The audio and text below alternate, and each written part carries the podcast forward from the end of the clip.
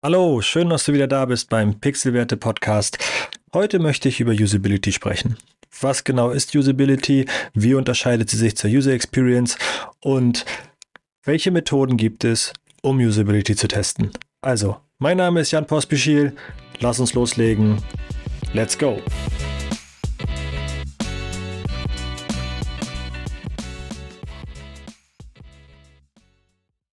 Sprechen wir heute über Gebrauchstauglichkeit. Was für ein Wort denkst du dir? Gebrauchstauglichkeit. Naja, Gebrauchstauglichkeit heißt Usability. Und das Wort wirst du, glaube ich, oft genug hören oder auch schon selbst genutzt haben. Was ist eigentlich Gebrauchstauglichkeit bzw. Usability? Die Gebrauchstauglichkeit ist laut ISO-Norm, und jetzt einfach nur der Vollständigkeit halber einmal die Zahl, die ISO 9241-11. Ja, die Gebrauchstauglichkeit, Usability ist eine ISO-Norm, bedeutet das Ausmaß, mit dem ein Produkt vom Anwender benutzt werden kann, um im spezifischen Kontext des Anwenders bestimmte Ziele mit Effektivität, Effizienz und Zufriedenheit zu erreichen. Nehmen wir das einmal auseinander. Ich habe ein Produkt, ich habe einen Anwender, dieser Anwender hat ein Ziel und das Ausmaß, wie er dieses Ziel effizient, effektiv und zufrieden erreichen kann, ist die Gebrauchstauglichkeit. Also die Usability. Häufig werden die Begriffe Usability und User Experience immer in einem Atemzug genannt und ich, es gibt Unterschiede und über die möchte ich jetzt einmal sprechen und dir ein bisschen näher erläutern. Usability haben wir gerade drüber gesprochen. Es geht um Effektivität, Effizienz und Zufriedenheit bei der Nutzung eines Produktes zur Erreichung des Ziels. Bei der User Experience handelt es sich mehr um die umfassenden Aspekte der Nutzerinteraktion mit einem Unternehmen, seinen Dienstleistungen und seinen Produkten. Das war jetzt die Definition nach Nielsen und Norman. Wer sich mit UX oder User Experience Design näher beschäftigt, wird häufig über diese beiden Namen stoßen.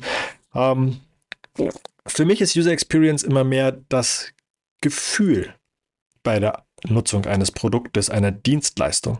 Und es geht nicht um die einzelne Funktion, also wie gut funktioniert der Checkout eines Webshops, sondern es geht mehr darum, wie war die komplette Experience beim Shoppen innerhalb dieses Webshops. Und das ist halt User Experience. Und User Experience ist deutlich größer. Und eine gute Usability macht noch keine gute UX aus, aber mit einer schlechten Usability wird man niemals eine gute User Experience erreichen. Heute möchte ich aber explizit und ausschließlich über Usability sprechen. Weil Usability ist nun mal das kleine Einmal-Eins, wenn man digitale Produkte baut, ist Usability das, was wir im Auge haben müssen, was du im Auge haben solltest. Und wenn du über, darüber sprichst oder Entscheidungen treffen möchtest für dein Produkt, und der Satz fällt, naja, das wissen wir jetzt auch nicht, das müssen uns nachher unsere Nutzer sagen. Hab im Kopf, dass du erstmal die Usability testen musst. Und nicht so leichtfertig über UX sprechen oder ja, ähm, muss der Button jetzt nach links oder muss er nach rechts? Muss er grün sein? Muss er blau sein? Muss er rund sein? Das sind häufig Fragen der Usability und nicht Fragen der User Experience. Wenn ich jetzt nun die Usability testen möchte, brauche ich sogenannte Usability Tests. Und Usability-Tests sind Instrumente, um die Funktionalität einer Applikation zu bewerten und sicherzustellen, dass sich die Nutzer und Nutzerinnen effizient auf ihr bewegen können. Dafür sind die Tests da, um das herauszufinden, ob mein Produkt gebrauchstauglich ist, effizient, effektiv und zufriedenstellend. Es gibt unterschiedliche Testtypen oder Eigenschaften von Tests. Wenn ich Usability-Tests machen möchte, kann ich sie auf unterschiedliche Arten und Weisen machen. Und da gibt es zum einen moderierte, im Gegensatz zu unmoderierten Tests. Es gibt Tests, die ich remote machen kann oder persönlich machen kann. Und es gibt Tests, die explorativ, vergleichend oder bewertend sein können. Darauf werde ich jetzt im Einzelnen eingehen. Wenn du einen Test planst, musst du dir Gedanken machen, soll dieser Test moderiert oder unmoderiert stattfinden. Beides hat seine Vor- und Nachteile. Moderierte Tests zeichnen sich dadurch aus, dass ich einen Interviewer habe oder einen Moderator. Jemand, der die Testperson durch den Test durchführt. Also erstmal in den Test einführt, einleitet, sagt, worum es geht und dann durch den Test führt. Das findet meistens in irgendeiner Laborsituation statt. Wenn wir jetzt von einem persönlichen Test ausgehen, über Remote sprechen wir auch noch, also den Unterschied zwischen Remote und persönlich. Ähm, und in einem moderierten Prozess versus einem unmoderierten Prozess kann ich deutlich tiefere Erkenntnisse gewinnen. Dadurch, dass der Interviewer da ist, ist der Raum auf für Rückfragen. Die Testperson kann Rückfragen stellen und anhand der Rückfragen kriegt man unheimlich viel raus über sein Produkt. Habe ich einen unmoderierten Test, kriege ich diese Rückfrage nicht. Das heißt, ein moderierter, moderierter Test ist immer erkenntnisreicher, aber natürlich auch ungemein aufwendiger, weil ich natürlich jeden Test einzeln durchführen muss mit einem Moderator und dadurch natürlich deutlich höheren Zeitaufwand habe.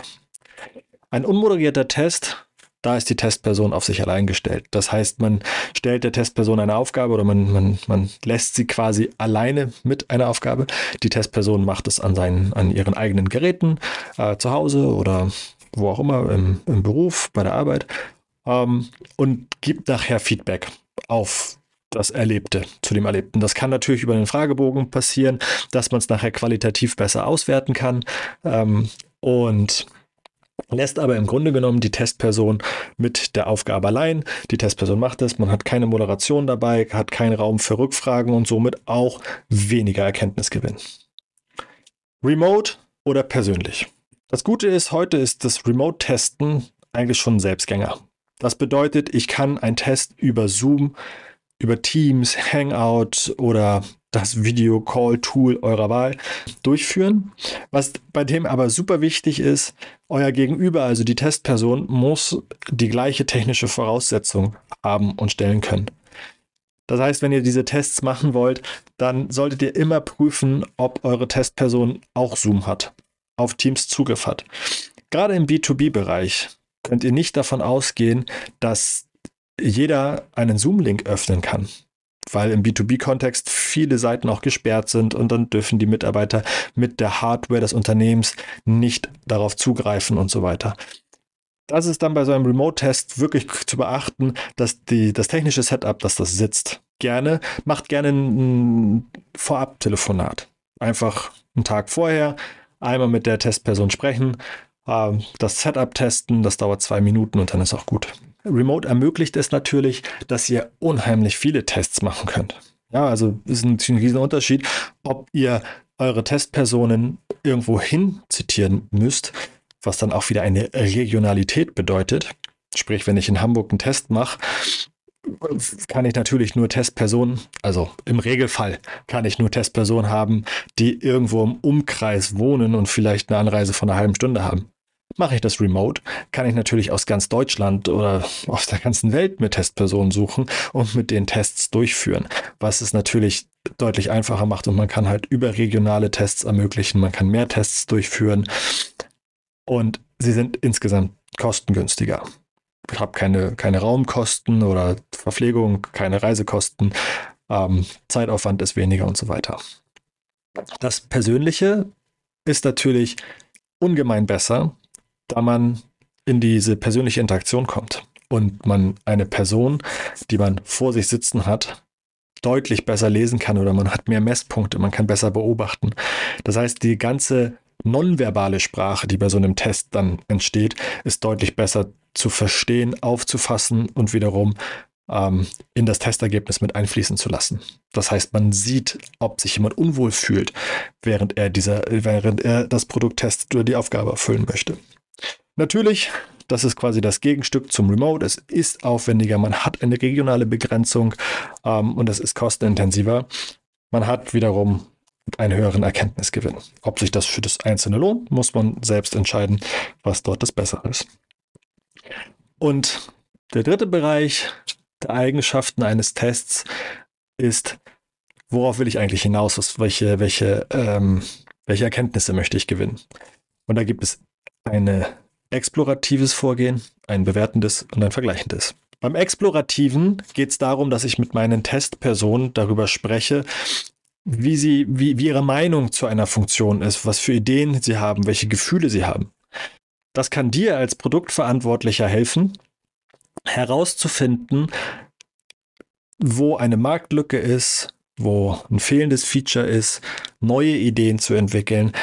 Das könnt ihr erreichen, wenn ihr mehr in ein Gespräch über die Meinung, Gefühle und Ideen der Nutzer zu einer Funktion oder zu einem Ziel, das man mit der, mit der Applikation erreichen könnte, kommt. Das ist dann mehr explorative Ansatz. Ihr könnt aber auch den bewertenden Ansatz fahren und das macht man, wenn man das Feature schon fertig hat. Ihr habt eine Funktion implementiert, eine Funktion gebaut oder sie besteht und ihr habt das Gefühl, das ist noch nicht ganz perfekt, dann setzt ihr eine Testperson ran und sagt, bitte führe diesen Test aus und bewerte, ob du effektiv, effizient und zufrieden zum Ziel kommst. Das ist der Bewertende. Ich habe eine Funktion und möchte eine Wertung darauf haben, wie gut sie funktioniert. Das dritte ist das Vergleichende. Ihr nehmt euch eure Funktion, euer Ergebnis, eure Applikation und lasst sie gegen den Wettbewerb vergleichen oder gegen Best Practice. Ihr könnt natürlich auch zwei Wettbewerber vergleichen, bevor ihr eine, etwas baut oder euch was überlegt, eine Lösung überlegt, dass ihr sagt, hey, ich habe jetzt hier zwei Best Practices, beide sind nicht schlecht und ihr lasst vergleichen und sucht euch dann das Beste raus und baut, das, baut nachher das Beste aus zwei Welten. Das ist der vergleichende Ansatz. Also explorativ, wir sprechen über Meinung, Ideen, Gefühle, um Zukünftiges zu entwickeln. Bewertend, ich habe etwas und möchte wissen, wie gut es ist. Und vergleichend, ich möchte zukünftig was bauen und lasse zwei Best Practices gegeneinander vergleichen. Oder ich habe bereits etwas und möchte es gegen einen Benchmark aus dem Markt vergleichen. Wir haben jetzt über die Eigenschaften von Tests gesprochen. Über sind sie moderiert, unmoderiert, finden sie persönlich oder remote statt und wollen wir ein exploratives, bewertendes oder vergleichendes Ergebnis sprechen wir jetzt über die einzelnen Methoden, die ich anwenden kann, um Tests durchzuführen. Das erste ist das Interview. Das Interview findet an einem Ort statt, remote oder persönlich. Und im Interview ist im Kern das, dass der Interviewer die Testperson, der Testperson eine Aufgabe gibt und sie durch diese Aufgabe durchführt, Fragen stellt und auch für Rückfragen offen ist. Die Aufgabe wird innerhalb eines Gesprächs gelöst und man arbeitet sich gemeinsam durch und der Interviewer kann sich Notizen machen für jeden einzelnen Schritt, kann Fragen aufnehmen, verwickelt die Testperson in ein Gespräch und man kommt so in Erkenntnissen. Die zweite Methode ist die Beobachtung. Auch moderiert, das heißt, ich habe jemanden, der ähm, den Test anleitet. Jetzt geht es aber nicht darum, dass man Fragen stellt und für Fragen offen ist, sondern man stellt die Aufgabe und beobachtet, wie die Testperson diese Aufgabe erfüllt. Und nur in der Situation, dass sich der, die, die, die Testperson irgendwie verrennt in der Applikation oder in irgendein Dead End kommt, was gerne bei Prototypen der Fall ist, wo noch nicht jede Funktion ausgebaut ist, greift der Interviewer ein oder der Moderator greift ein und hilft aus der Situation. Aber in der Regel ist er ruhig, guckt zu und macht sich Notizen und macht, äh, kommt so zu seinen Erkenntnissen. Eine weitere Testmethode ist, das, ist der Guerilla-Test. In dem Fall könntet ihr in eine Fußgängerzone gehen oder auf einem Einkaufszentrum, Bahnhof, öffentliche Plätze im Allgemeinen und dort pickt ihr euch Leute raus und lasst sie testen. Das funktioniert unheimlich gut, wenn ihr die Testperson incentiviert. Stellt eine Belohnung in Aussicht. Das können Amazon-Gutscheine sein, das können Gutscheine von eurem Produkt sein, Testmonate, you name it, das liegt bei euch.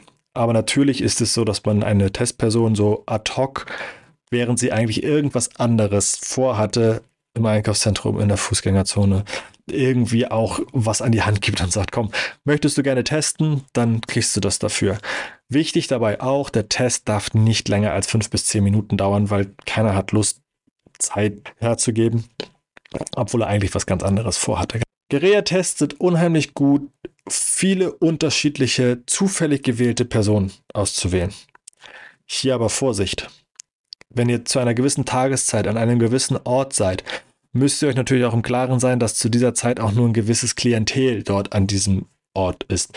Das heißt, bin ich vormittags im Einkaufszentrum, werde ich keine Schüler finden und ich werde auch keine Berufstätigen finden. Während ich in der Mittagspause irgendwo in der Innenstadt wahrscheinlich unheimlich viele Büroarbeitende treffen werde. So, das muss man sich vorher so ein bisschen vor Augen führen, zu welcher Tageszeit, an welchem Ort bin ich und dementsprechend auch wissen, dass man dann einen gewissen Ausschlag an Klientel hat oder ähm, gewissen Personen hat. Das könnt ihr zu eurem Vorteil nutzen, könnte aber auch zu eurem Nachteil sein, wenn ihr es halt nicht für euch vor Augen habt. Bei jeder Form des moderierten Tests ist es unheimlich wichtig, dass ihr darauf achtet, eure Testperson in die richtige Stimmung zu versetzen. Klingt jetzt ein bisschen eigenartig, aber achtet darauf, dass ihr dem Nutzer, ähm, der Nutzerin, eurer Testperson das Gefühl gebt, nicht getestet zu werden. Die Nutzer kommen und sind erstmal total aufgeregt, weil sie denken, dass sie getestet werden dass, dass sie irgendwas gut machen müssen. Sie sind jetzt ja Experten und, lastet nur unheimlicher Druck auf ihren Schultern. Und was ich denen immer als erstes sage, ist, ihr könnt nichts falsch machen. Und das Zweite, was man denen auch ganz klar machen müsst, ist, nicht sie werden getestet, sondern du wirst getestet, dein Produkt wird getestet. Sprich, sag ihnen, dass nicht sie getestet werden, ob sie schlau, intelligent, fähig genug sind, ein Produkt zu verwenden, sondern ob du es geschafft hast, ein Produkt zu bauen, das ihnen hilft und, und ihnen einen, einen, einen effektiven, effizienten und zufriedenstellenden Weg für eine Problemlösung bietet. Was ich immer wieder erlebt habe, dass dann man so richtig merkt, wie erstmal so die Last von den Schultern fällt und zu sagen, ah gut, Gott sei Dank, jetzt hat das mal jemand ausgesprochen. Dann ist es auch leichter für die Nutzer, ihre Gedanken beim Benutzen der Applikation offen auszusprechen. Es ist unheimlich wichtig, dass ihr eure Testperson dazu ermutigt, ihre Gedanken laut auszusprechen während der Nutzung. Jeder Klick, jeder Gedanke nach, ich suche eine Information, ich weiß nicht, wo ich hinklicken soll, ich klicke da jetzt drauf, weil ich das machen möchte, sollte laut ausgesprochen werden.